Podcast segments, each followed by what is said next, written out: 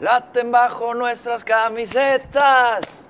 Corazones de muy buena ley. Muchachones, muchachonas, bienvenidos al episodio número 3 de este podcast programa llamado Corazones de muy buena ley. Estoy en el estadio BBVA, BBVA, perdón, aquí en la ciudad de Guadalupe, Monterrey, donde ya tenemos logotipos, estamos creciendo, muchachos, la producción, qué bárbaros, corazones de muy buena ley ya por todo el estadio.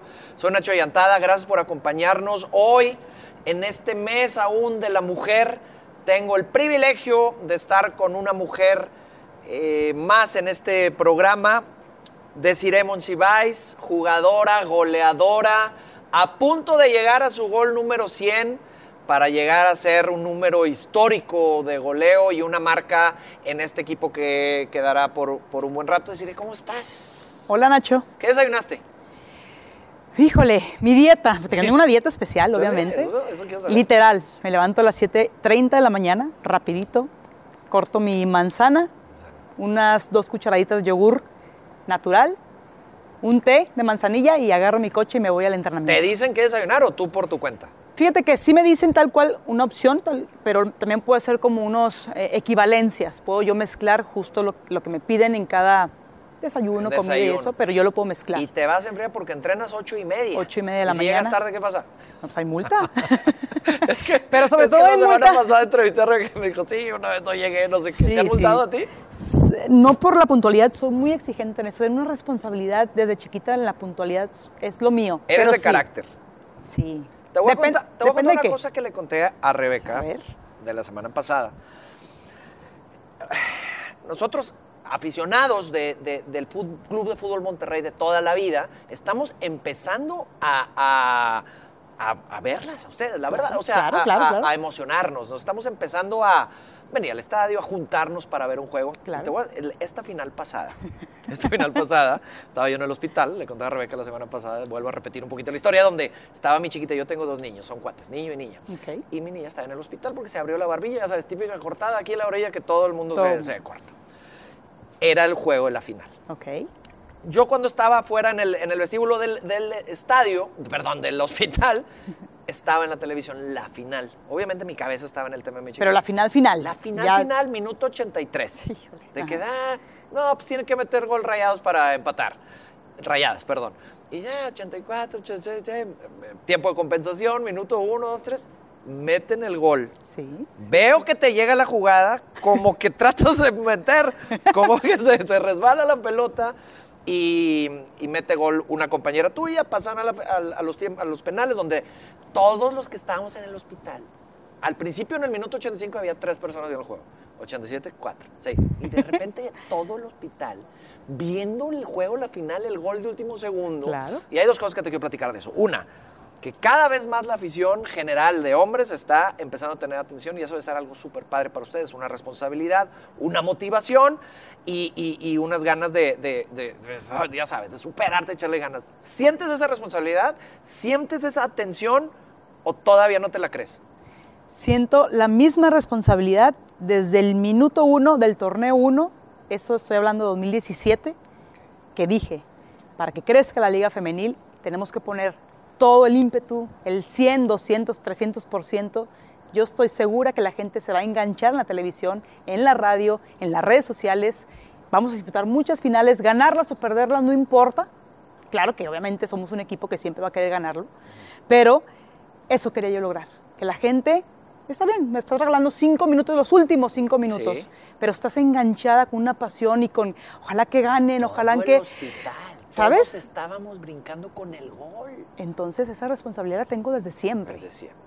¿Y qué te puedo decir? Falta mucho para que no sea nada más cinco minutos, sino que la gente esté desde la liguilla o desde los partidos de, de jornada regular, esté enganchado y diga un lunes o un jueves, Voy a ir. juegan las rayadas, voy a ir al estadio, voy a verlo en la televisión, voy a escucharlo. Pero ya sabes que eres famosa. Pero ¿Ya ver, sabes o no? Claro que, mira, sí, Ahí está, Sí. ahí está, bien. sí, pero aquí entra también la responsabilidad. No es lo mismo una persona común y corriente que está aquí enfrente de los micrófonos y lo que yo diga va a repercutir en lo que, en lo que la, está escuchando la gente, ¿no? Pero sí hay una parte donde estoy entre ser esa persona o figura pública famosa y ser deciré desde que publico en las redes sociales una niña chiquita que tenía 5 o 6 años que jugaba a la pelota, Pero esa parte creo que estoy en término, digamos, imagínate una línea y que estoy como que sí, como que no, y puedo disfrutar este momento de mi vida como futbolista de rayadas. No quiero ni voy a sentirme como el futbolista Cristiano Ronaldo, porque obviamente estamos hablando de algo muy grande, pero aún me siento esta persona que puede vivir de los colores y de venir al estadio, disfrutar de Y una de torta y, y- Y de y sueño. mi sueño, por supuesto. Porque somos afortunados y bendecidos Sí. por vivir de nuestro sueño. Exactamente. Y eso es, o sea, eso es una responsabilidad, un ejemplo para demostrarle. Ahora, hablamos de tu carácter. En ese juego, el comentarista dijo, decir esa, muy enojada, y te veías con un carácter que, te juro, me llamó la atención. Que yo lo estaba viendo en el hospital. ¿Siempre has sido así de carácter o solo eres en la cancha? ¿Fuera de la cancha también tienes tu carácter? Es que esa pregunta creo que se la tienes que hacer a muchas invitadas Ah, más. se los voy a hacer a todas. Porque sí soy así, soy intensa, pero no soy esta intensa que no tiene el argumento. Y el argumento principal en mi persona es el ejemplo. Yo te voy a poner el ejemplo de se hacen así a mi manera, por supuesto. Voy a respetar tu forma de ser, pero siempre me voy a dar a tope.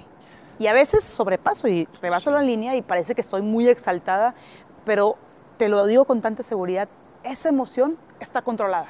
Sí, y adentro a veces ese carácter es bueno para, ya sabes, sacar a El como empuje. pues, es liderazgo también y hay límites porque a veces ese, ese carácter te puede eh, dar la espalda y equivocarte con un árbitro, con, una, con un compañero, con un rival, lo que sea, pero, pero ese, ese carácter yo creo que te puede ayudar. Yo te vi, me gustó mucho, estabas jugando bien, eh, la verdad es que me, me llamó mucho la atención y, y- y- y bueno, pues te felicito. Entonces, desayunas tu manzanita, tú no sé qué, te vas al, al entrenamiento. ¿Entrenas Sí. qué? ¿Dos horas? Dos horas, dos horas y media, un entrenamiento extra, depende de si andas muy lastimado o si andas a tope, le metes un poquito al gym, Te pesas, sales a te regresas a comer. me regreso a comer, que es mi almuerzo. O sea, Sí, el otro es ok. el desayuno, luego mi almuerzo, huevito, espinaca, Ah, yogur. como, como de recuperación. Exactamente, la proteína, y así. la proteína.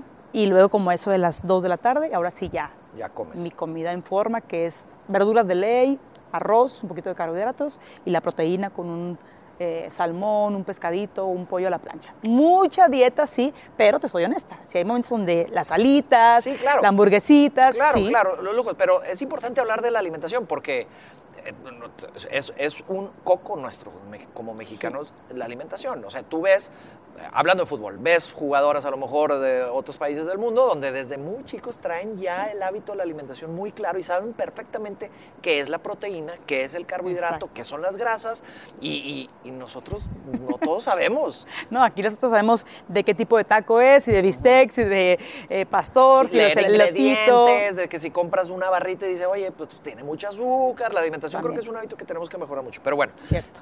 ¿qué haces después en la tarde? Lo complemento con, bueno, yo soy arquitecta. Ah, muy bien. Normalmente Ya. hago eh, trabajos por mi parte, Ujú. como le llaman esto, freelance. Freelance, claro. Algo así como más, me pongo acuerdo con la gente que quiere algún diseño, una remodelación, me meto mucho en lo que es la computadora. El, Pues haces renders y así. Exactamente. ¿En serio? Entonces, un poquito Para también. la gente que no sepa qué es, bueno, los renders son, haces como el, el 3D o qué Ajá, es en la compu. el modelaje. Te cuenta que una, una casa en 2D, que son los planos, Sí. el 3D es el rendering.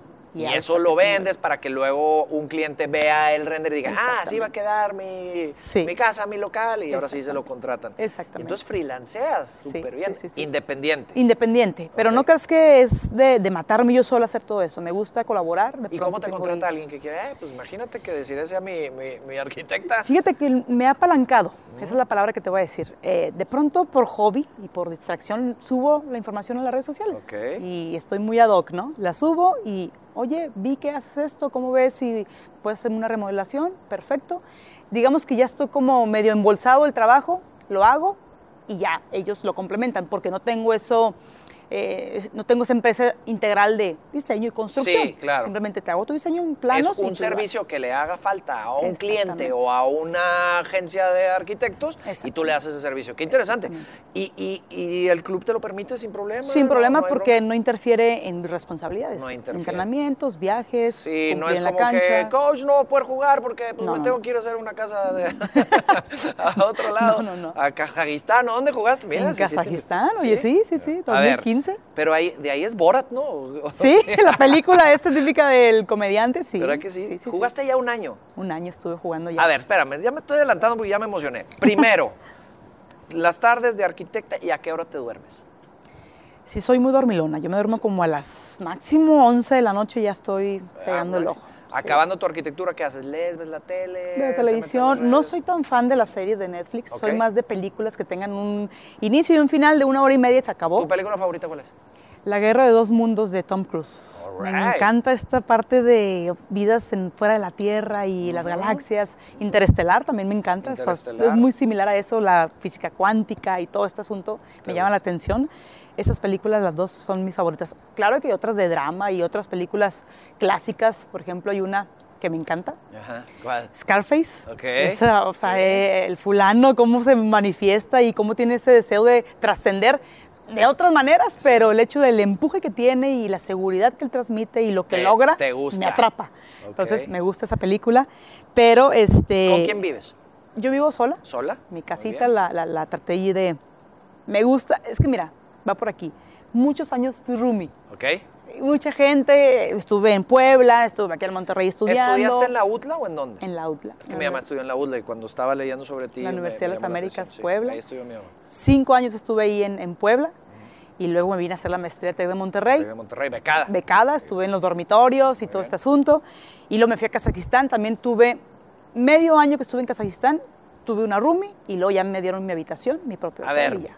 Kazajistán, ¿qué, a ¿qué hiciste? ¿Dónde, o sea, ¿dónde tuviste que jugar? ¿Cómo es? ¿Qué- Danos un, un ejemplo. Ok, ¿Qué pasa ahí? mira, en la- ¿Cómo es el mundo ahí de Borat? Puedo describir Kazajistán como el mundo paralelo de México. No hablan español, hablan ruso. Hay unas veces, en ocasiones hablan el, el kazajo, que es un dialecto La- como si nativo. fuera nativo, Ujú. sí. Este, muy difícil, es mucho de sonidos con la garganta y obviamente no, no lo pude descifrar. Curiosamente, el ruso, dirás tú, es una lengua muy diferente al español, pero tiene muchos dialectos y sonidos similares, que yo Similares. pude asimilar al español. Por ejemplo, eh, decía el entrenador, vamos a jugar en un cuadrado de dos por dos. Entonces él decía, em, cuadrat, dua, ba, dua. Sí, Cuadrat. Cuadrado. Cuadrado. Cuadrado. Exactamente, eso como que lo, lo, lo, lo. Exacto. Entonces, lo típico, agua, badá, gracias, es pasiva, por favor, pachalsta, eh, dame el, malo, Pero- el balón, es miach, moshna, moshna, pero, a tan, ver, tan. explica, decirle, yo no entiendo algo. O sea, tú estás estudiando una maestría en el Tecnológico Monterrey. ¿En qué? Una maestría en arquitectura. Eh, administración de la construcción. De eso a irte a jugar a Kazajistán, algo sucedió. O sea, ¿qué pasó? ¿Alguien te buscó? ¿Alguien te, un No, manager? lo- un voy, a, voy a ser más romántica en Sí, este sí, asunto. échale. Fue una corazonada, dije, ¿En serio? me empecé a deprimir, dije, ya se va a acabar el Tú, fútbol sí. a través de una beca eh, académica. O sea, ya va a terminar este ciclo. Era algo muy triste Te para mí. entiendo perfecto, porque yo estaba en el tecnológico y ahí tocábamos Ok. y los festivales de la canción Ok. y las obras de teatro. Y cuando iba a acabar mi carrera profesional, Un pavor, un miedo, dices, no, no quiero dejar no esto. quiero dejar el escenario. En mi caso era un tele, el escenario. Sí, sí, sí, haz de cuenta que te van a truncar. Y luego, Pero haz de cuenta que te están déjame aventando un paréntesis. Sí, Conocí a gente que reprobaba al pro- adrede para seguir. para seguir pudiendo estar en las eso obras de teatro. Y así, imagínate. Pero bueno, síguele, perdón. Bueno, el asunto es que imagínate que te van a, te van, te dicen, métete a esta sala. Aquí vas a tener un empleo seguro, vas allá a ejercer tu profesión, le invertiste tantos años en la educación, dale, vas, vas. Y tú te aferras así a la pared, no, no, es que esto no me llena, esto es... Mi corazón me dice que va por aquí, aunque haya incertidumbre, es que haces, haces caso a tu corazón. Entonces, hay un semestre donde yo, yo solamente tenía que hacer la tesis. En el 2014, que fue junio 2014, yo me tenía que graduar en diciembre de 2014, pero en ese junio yo conozco a, a una persona, un chavo que es de Torreón, yo soy de Gómez Palacio, y él tiene unas canchitas de fútbol, de fútbol 7.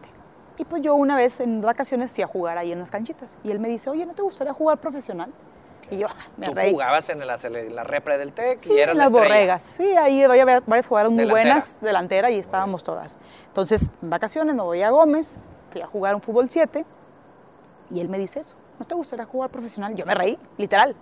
pues en México, ¿cuándo? En fútbol femenil no nos pelan, es muy Que distinto. existía nada más la selección nacional. Sí, y era esporádico, que tenías que ir a selección nacional y entrenabas dos meses y jugabas, Y ya. te eliminaban y Una para que otra atrás. Europa y listo. Y ya, muy poquitas, sí.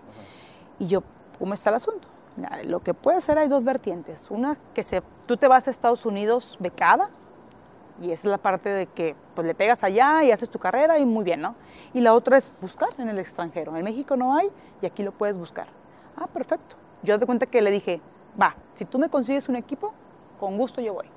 Bueno, aquí viene la sorpresa, no estoy hablando de Kazajistán. Él me dice, ¿sabes qué? Hay esta opción, hay unas ligas en Estados Unidos, unas conferencias que entre Estados Unidos y Canadá hay un equipo que quiere que vayas allá, Canadá, en Toronto. Ok. Solamente ve en verano, lo que es mayo, junio y julio. Obviamente te regresas en agosto para que tú termines tu maestría con tu tesis. Perfecto, me fui a Toronto. Fueron tres meses que estuve en, en Toronto, Canadá, entrenando. Fue como una antesala de lo que era jugar profesional. Era un equipo semiprofesional, por supuesto, pero de cómo era salirte de tu país, adaptarte, si tenías las capacidades y las condiciones físicas para poder rendir. Y haz de cuenta que yo dije, de aquí soy. Sí, sí. Esto es lo que a mí me encanta.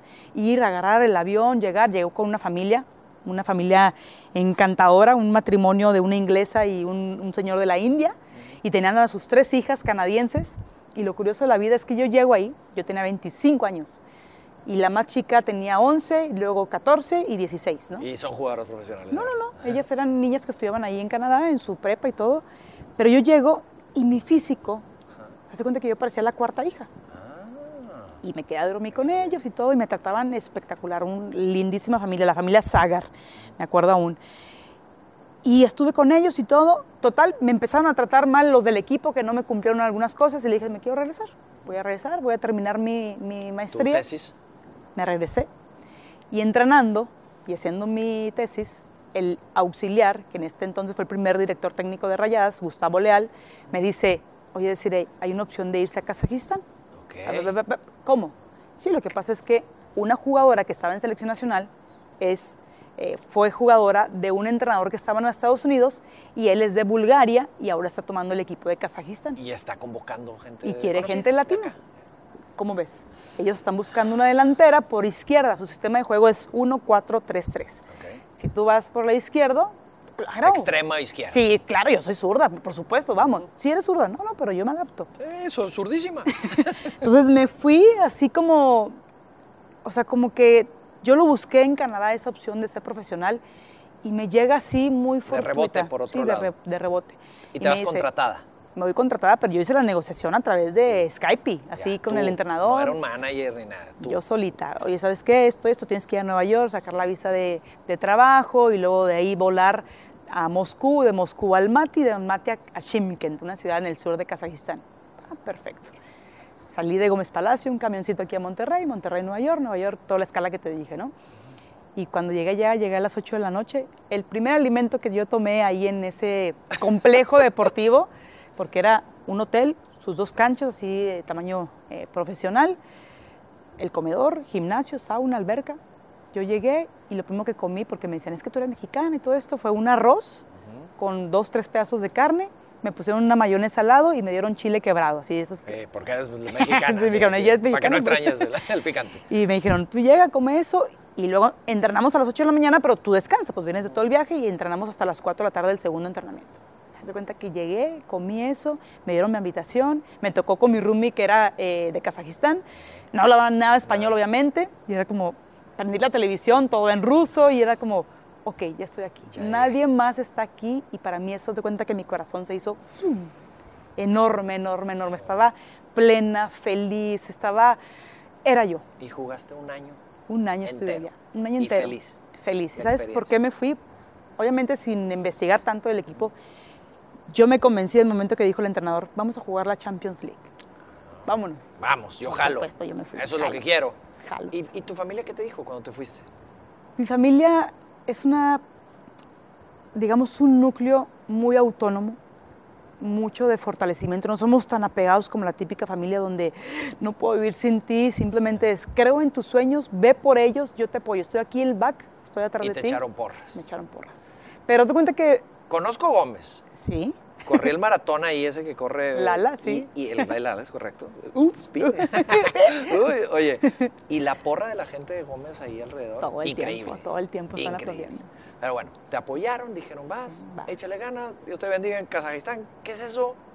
Algún día iré, no sé. Sabes, siempre lo platico. Algo muy importante que pasó fue que cuando, cuando yo llegué a Nueva York, es que todo fue, haz de cuenta que era algo escrito para mí. Yo llego ahí, tenía unos amigos en común en Nueva York que me movieron, estuvieron moviéndome. Y ellos me dijeron, conocemos una gente, a una persona de- del consulado, vamos a visitarlo. Entonces cuando yo llego, esta embajadora de, de México en, en Nueva York me dice, excelente, ya investigamos, este, solo te quiero hacer una pregunta. ¿Por qué te vas allá? ¿No has pensado que es trata de blancas? Te están dando, fraude, claro. te están dando todo. El boleto de avión, un sueldo, perfectamente, bla, bla, bla, bla. Entonces fue cuando yo dije, ahí deciré, madura, ¿verdad? No seas tan tonta porque puede que sí. Es tan inocente. Exactamente. Yo entiendo el amor y el, el- tema de escuchar a tu corazón, pero tienes que ser muy que- atenta en esos detallitos. Híjoles. Y pues yo me quedé así como que, yo creo que con la mirada le dije, no destruyas mi sueño. Vamos, No a, me sen- arruines mi vamos plan, a por favor. sentarnos, Voy, voy muy tranquila. vamos a sentarnos. Porque pues te sí. fuiste sola. Sí, me fui sola. Sí, tiene razón. Y me dijo, tranquila, como que vio mi carita de no me lo arruines y me dijo, tranquila, ya investigamos, la gente de allá, de, de- de- en el caso de las, eh, embaja- los consulados de aquel lado, en este caso Turquía, saben que vas a ir para allá. Que son sí los existe el equipo, Que sí que existe, esta es. persona sí, sí, sí, todo está perfectamente bien, en orden. Yo, muchas gracias. O sea, fíjate Te, cómo te es, ¿no? calmó, te calmó la calmó. situación. Y ya cuando llegaste y viste que sí era un entrenador del Sí, equipo, sí, todo dijiste, muy bien y todo lo que me habían, eh, me habían dicho se cumplió, todo estuvo perfecto. En la ronda de la Champions League nos tocó contra Barcelona, viajamos a Barcelona, o sea, todo Increíble. fue ¿Qué increíble. aprendiste de ese viaje? Cómo ser un profesional. No sabía tal cual cómo era un futbolista profesional, que no es tanta la diferencia como vives en la universidad, porque también las universidades aquí en México te dan todo Son exigentes. Pero el hecho de que mi mentalidad me cayó el 20. Ahora sí, como me preguntaste ahorita, ¿ya te cae el 20 que eres famosa? Bueno, ahí me cayó el 20 de que ya te cae el 20 que eres profesional, una futbolista que se dedica a esto. Ahí fue cuando dije, va, tengo que dar mi máximo con mi cuerpo, con mi mente, creérmela, poner en, en el México en alto. Eh, esa fue la parte de donde dije, para esto nací. ¿Metiste goles? Metí 24 goles. Muchos. En el año, sí. Dos goles abajo de la delantera, ya tenían su delantera Estrella. estelar, ¿Local? local. ¿O de dónde era? Ella era, era de Georgia, fíjate. Ok. El paisito ese Sí, chiquito sí, de Georgia. sí. Creo que es el más Pero, de todos.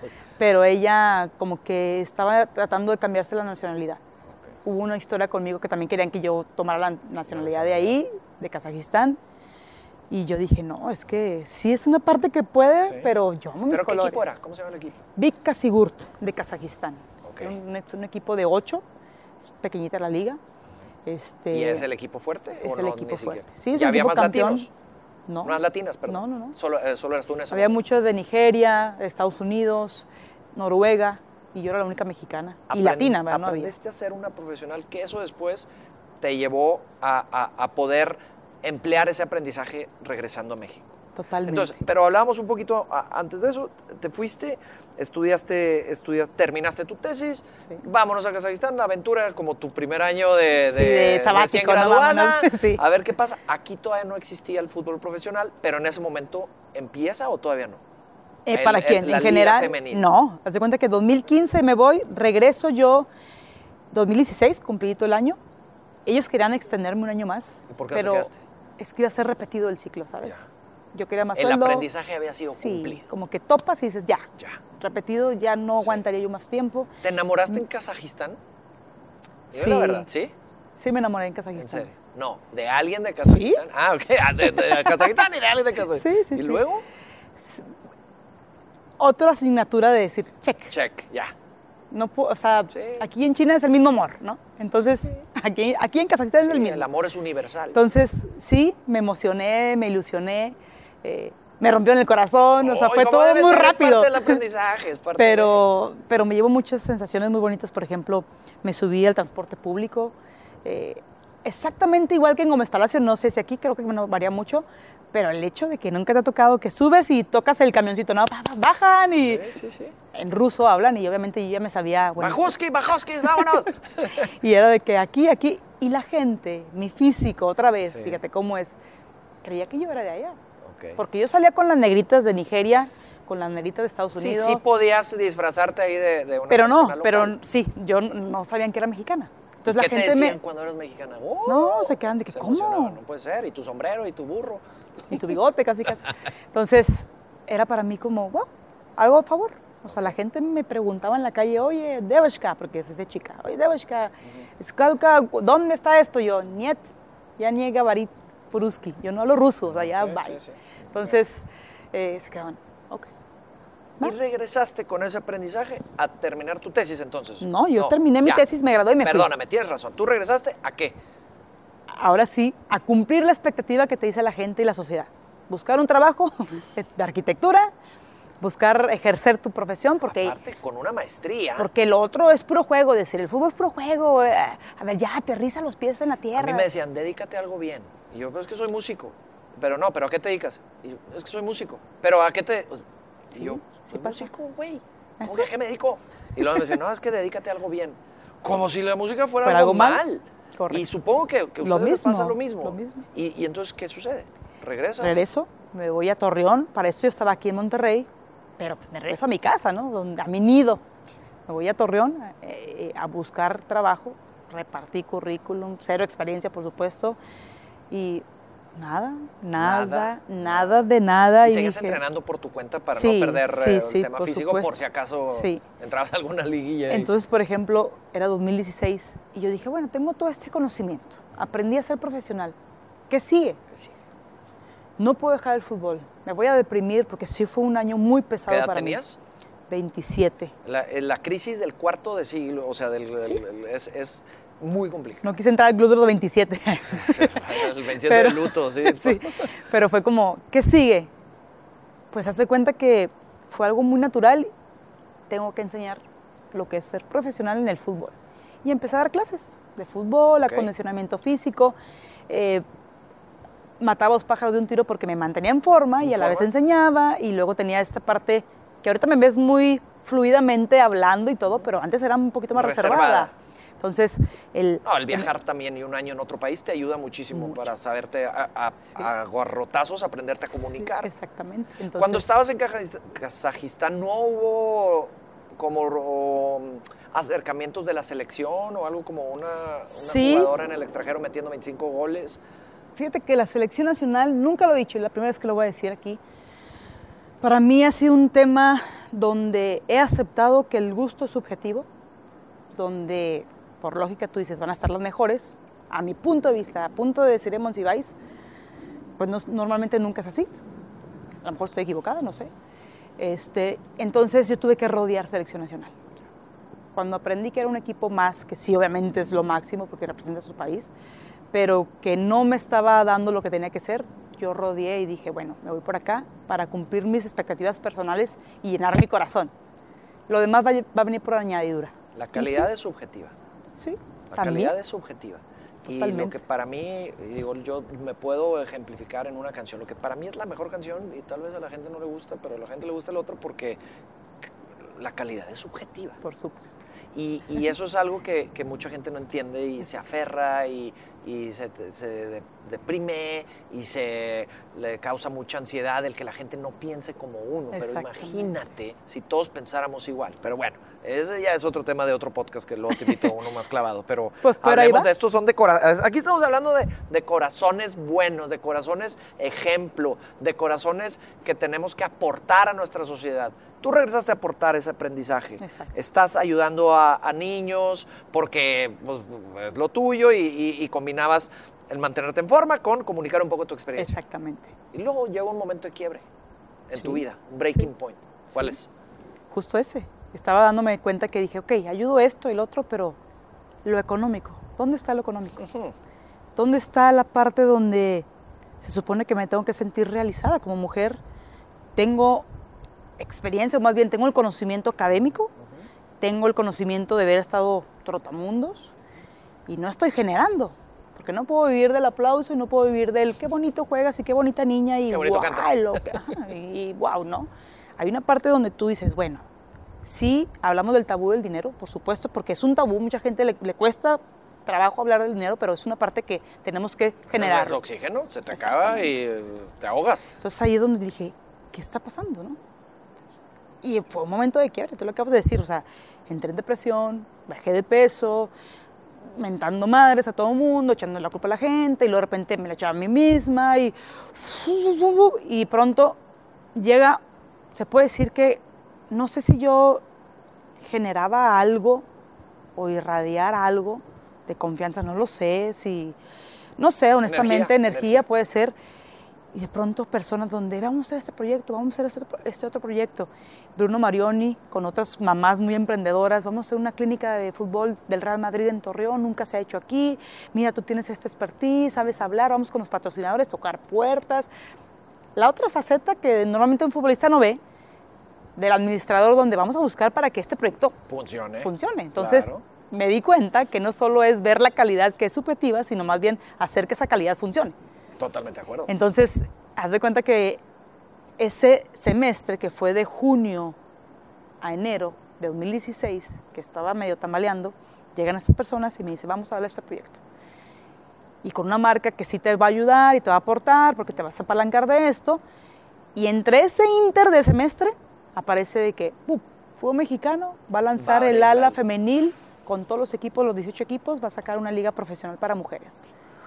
Obviamente toda la gente, como yo he buscado la prensa para estos patrocinadores, me preguntan, ¿cómo ¿Tú? ves? ¿Te vas a quedar en Santos? Eres la Yo elegida. estaba- yo estaba en Torreón, ¿te vas a quedar en Santos? O, o en Monterrey porque estuviste en el TEC, o, o en Puebla, o, o ¿dónde, no? O en Kazajistán de regreso. O, ¿Qué onda, va? ¿Qué va a pasar? O tú que estuviste allá, ¿qué puedes aportar en esta liga? Y para mí fue como, tranquilos, ya estoy preparada para esto, yo nací para esto, Sí, yo por algo Dios me mandó hasta allá para poder disfrutarlo. Y si había una incertidumbre, por supuesto. Si había una parte donde yo decía, ¿será cierto? Será cierto. ¿Se Jalará. caerá el proyecto? Yo veía este proyecto unos 10 años y de pronto llega, me tocan los últimos años.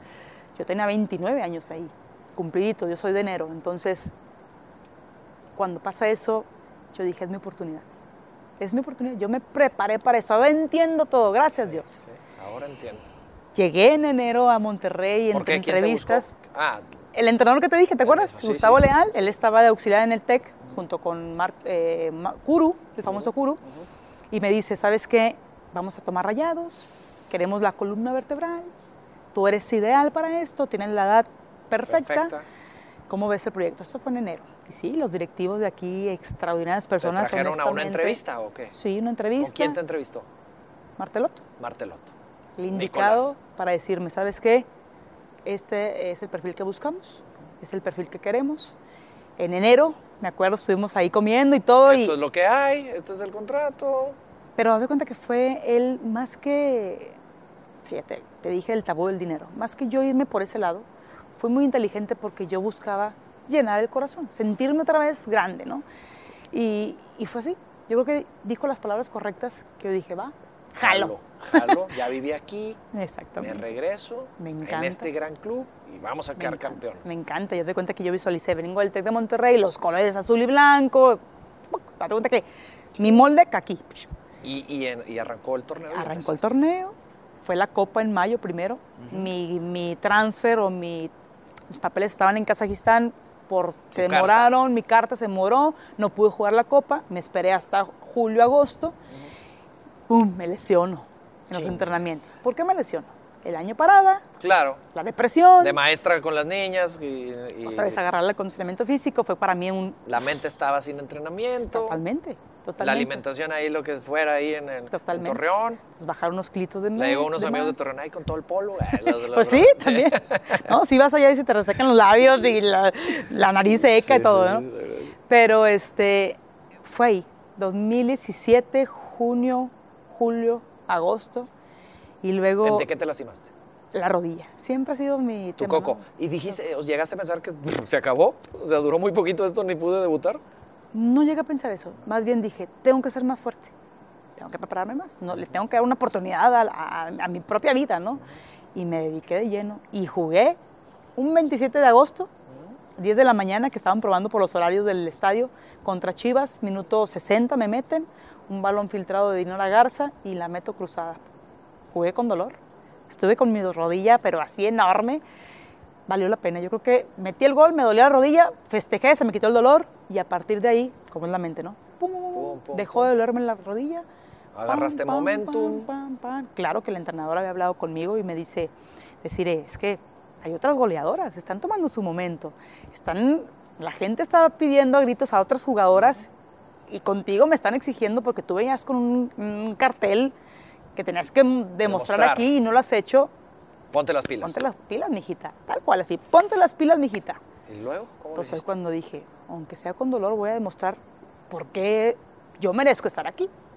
Y ahí es donde mi- se revela mi carácter, ¿sabes? Es como decir, tengo que hacerlo. Claro. No hay más, es mi último vagón. Hay gente que no sabe que estás a punto de cumplir 100 goles con el club. Son 100 goles oficiales. Sí. Vas a, vas a ser la jugadora histórica, la primera en llegar a, los 100. Sí. Quién sabe cuándo alguien te pueda igualar. ¿Qué sientes cuando festejas un gol? ¿A quién le dedicas los goles que metes? ¿Qué se siente meter un gol en este estadio? El mejor estadio de la República. Además del Azteca. Se siente que valió la pena cada hora y minuto, segundo, que yo estuve encerrado en un 4x4 en Kazajistán, donde nadie me veía, donde nadie sabía que estaba yo 12 horas de diferencia en México. Se siente que yo nací para esto, se siente que yo nací para ser futbolista, yo nací para jugar en este estadio y en este club. Te puedo decir, yo nací para ser rayada, para ser la pionera y la primera para representar estos colores, la primera en llegar en 100 goles, la primera que va a dejar una placa, no sé en qué ¿Dónde? parte, pero va a estar ahí. Y sobre todo, la primera en donde quiere que la gente se enganche lo que es el fútbol femenil.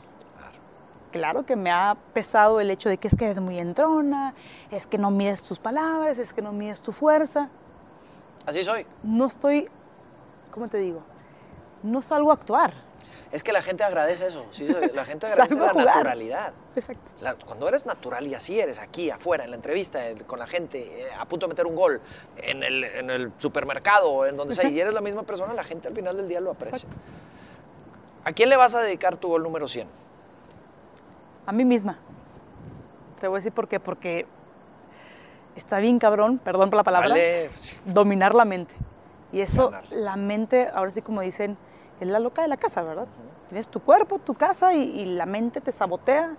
Cuando lo logras dominar, es cuando, insisto, tu corazón está más grande. Si está grande el corazón, se ensanchan las piernas, tienes más pulmones, te salen las acrobacias en el campo, eres feliz, inspiras a otros. O sea, es una cadenita de cosas donde pues vale la pena una cifra de goles dedicármela a mí misma.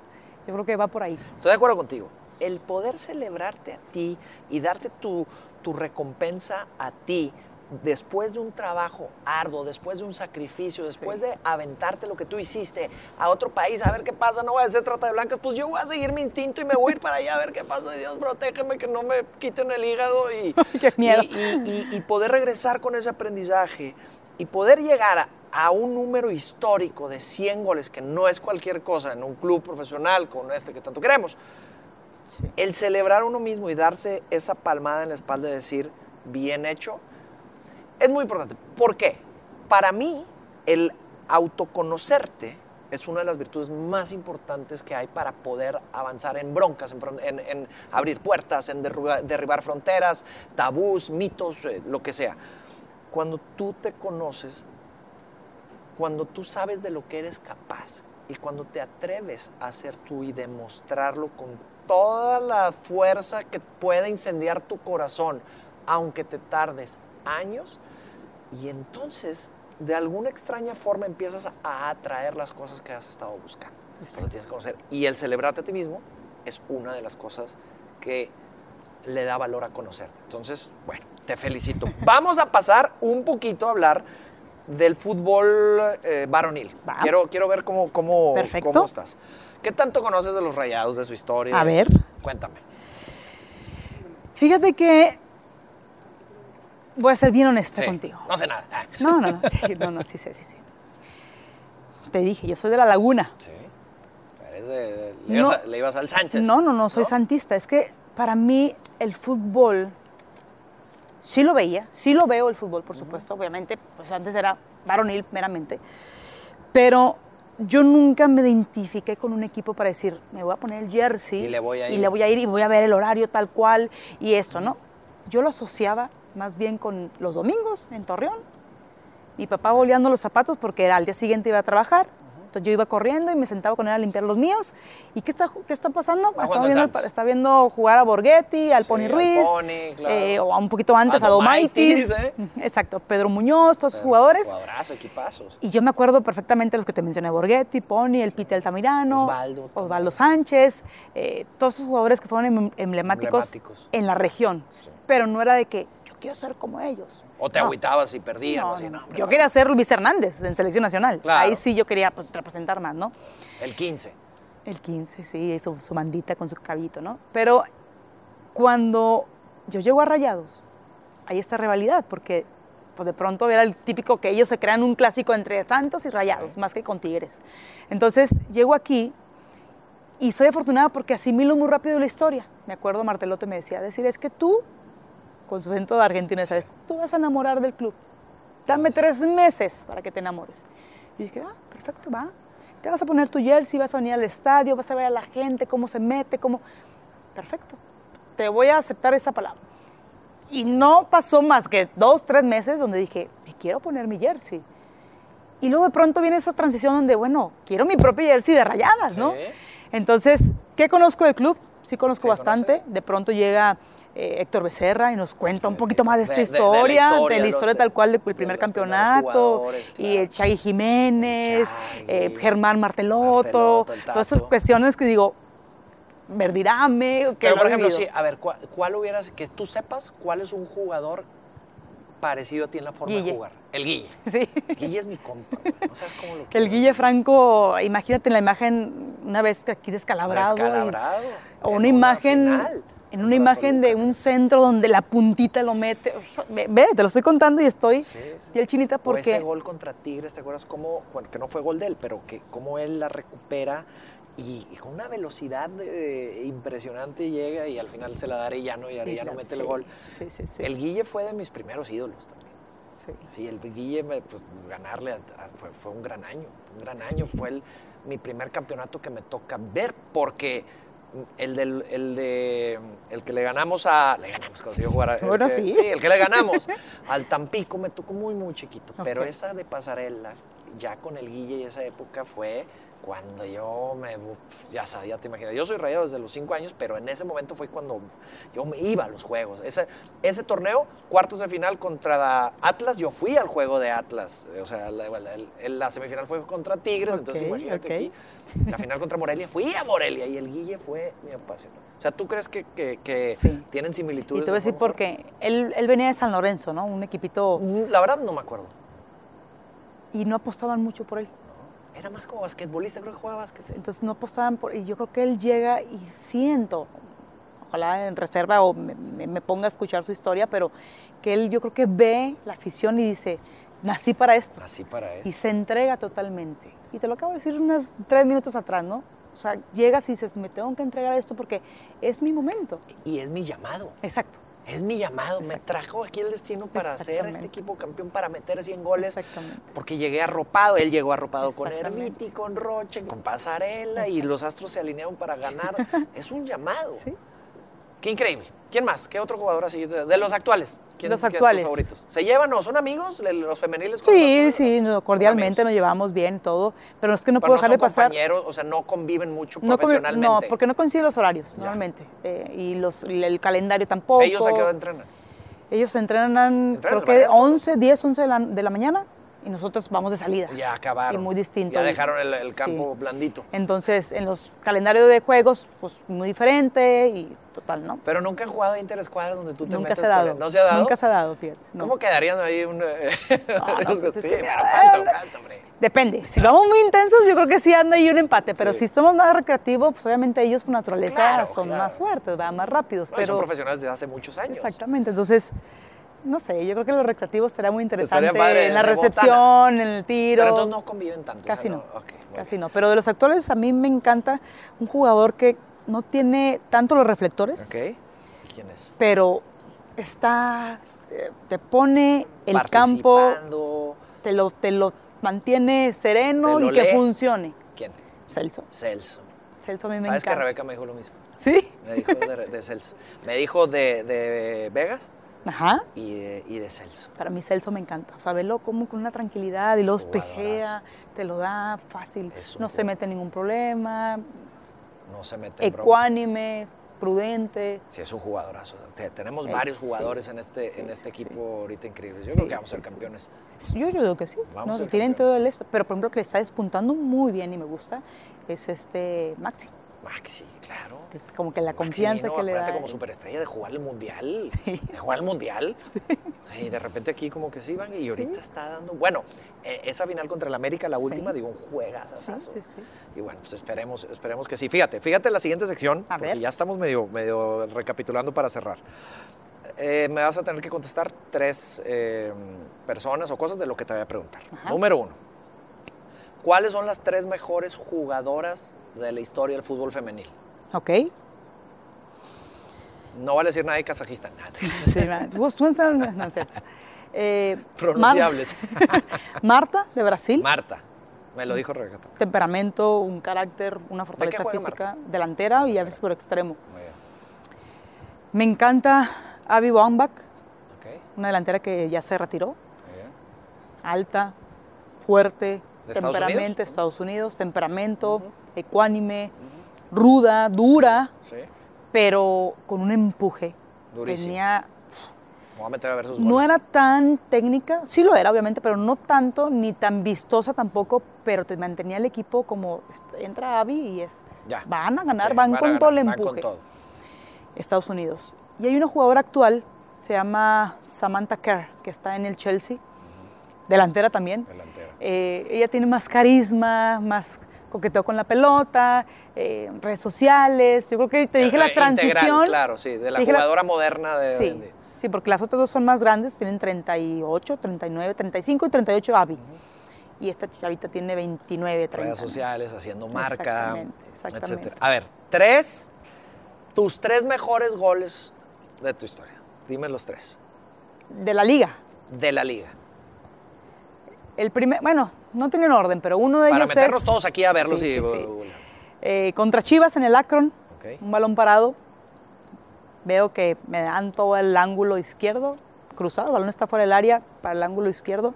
Todo el empeine le meto y se va elevando, se va elevando. Y voy viendo cómo, desde cómo le pegué, la sensación, se eleva y se mete al ángulo izquierdo. Y te ve la estampa de Blanca Félix, se lanza con las dos manos y Golazo. inalcanzable. Es un golazo muy bonito desde que le pegué y el estadio y todo, ¿no? Ese es uno. El más reciente es contra Cruz Azul. Viene un balón de Daniela como primer poste, así templadito. Y yo sé perfectamente que ya estoy atrás, el arco está atrás y pues nada más la Nada peino. más la peinaste así, a la Borghetti. metió. Sí, ándale, a la Borghetti y se peinó al segundo poste. Y el tercero, es que híjole, te puedo agregar uno más. Sí, el dale, tercero tres y medio. es contra Tigres en el, en el Uni, un saque de banda de cadena. Claro. ¿La final no? No, de jornada regular, saque de banda de cadena. Yo esa ya lo había visualizado, había visto un partido de Necaxa contra no sé quién, un delantero que se llama Salas del Necaxa, Chaparrito Salas. Él hace cuenta que hace esa misma jugada, se la da en la banda y él se, se enconcha, se hace así y se gira y pega y gol, ¿no?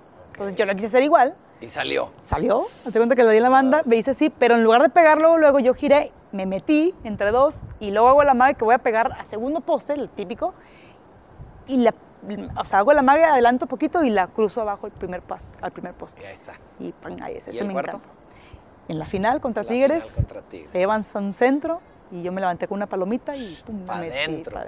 Ahí está, métanse a ver todos los goles, por favor, los cuatro mejores goles Para o más mí. significativos para ti o los mejores que crees que Los para ti. mejores para mí son esos. ¿Cuál es tu sueño? Si ahorita yo te diera la varita mágica, deportivamente, Bien. ¿qué pasaría? Buena coma y buena definición. Deportivamente, ¿qué pasaría? ¿Cuál es mi sueño? Ser campeona con rayadas y retirarme campeona. Retirarte campeón.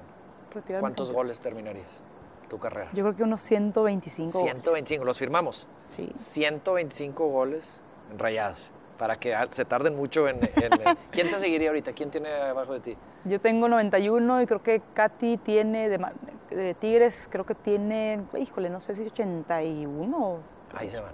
Pero vas a llegar a los 100 goles y vamos a llegar a 125. Conste. Primero Dios, sí. ¿Te gusta la música? Sí me gusta. ¿Te gustan los claxons? ¿Sabes qué los Sí, claxons o no? sí. Ay, Sí, sí, claro. A ver, dime una canción. Justo la de antes que el mío. Muy Corazones, bien. sí. ¿La versión Ángeles Azules o la versión no, balada? baladita, la baladita. Esa está muy, Muy bonita. esa ¿Qué más oyes? ¿Tu último concierto que fuiste cuál fue? Mon Laferte. Mon Pero, Laferte. pero hace mucho, 2017. Hace mucho. Tiene rato. No es cierto, no es cierto. Cani García. Cani García sí, me gusta. sí. Fíjate cómo es el, el- el- ese tipo de música, me gusta. Me, me gusta mucho, Cani. Sí, me encanta. conozco Su, timbre de voz y todo me encanta. Padrísimo. Qué Sí. padre. Te quiero agradecer por eh, acompañarme en esta entrevista. Eh, Gracias. te agradezco mucho tu, tu disposición, tu energía, tus goles, tu historia, tu ejemplo, tu garra, tu carácter. Creo que te va a ir muy bien eh, en la vida. Te siento una Gracias. persona muy bien balanceada. Te siento una persona que irradia muy buena energía. Gracias. Te felicito, gracias por ser eh, la invitada de honor de este capítulo número 3 de este podcast programa Corazones de Muy Buena Ley. ¿Qué es eso? Hablar del corazón, hablar de la parte humana. Y vamos a entrevistar a mucha gente. Te invito para que nos veas, Va. nos ayudes, nos compartas. Comparta. Y ya sabe toda la gente. Deciré Monsiváis. Próxima centenara. cent- ¿Cómo se dice? Pues sí. Próxima jugadora en meter 100 goles en los Rayados del Monterrey. Una persona histórica en este club. Gracias por acompañarnos en este podcast, Corazones de Muy Buena Ley. Vienen muchos podcasts, decirle muchas gracias. Te Gracias. quiero agradecer de corazón. Nos vemos la próxima. Gracias a Tecate, gracias a Home Depot por apoyarnos. Nos vemos en el siguiente podcast. Esperen eh, muchas entrevistas, esperen muchas cosas fuera de lo que generalmente vemos en las entrevistas de los jugadores, que son cosas técnicas, tácticas, lo que sea. Vamos a hablar del corazón, vamos a hablar la parte humana. No nos fallen. Soy Nacho Llantada y los veo la próxima. Chao.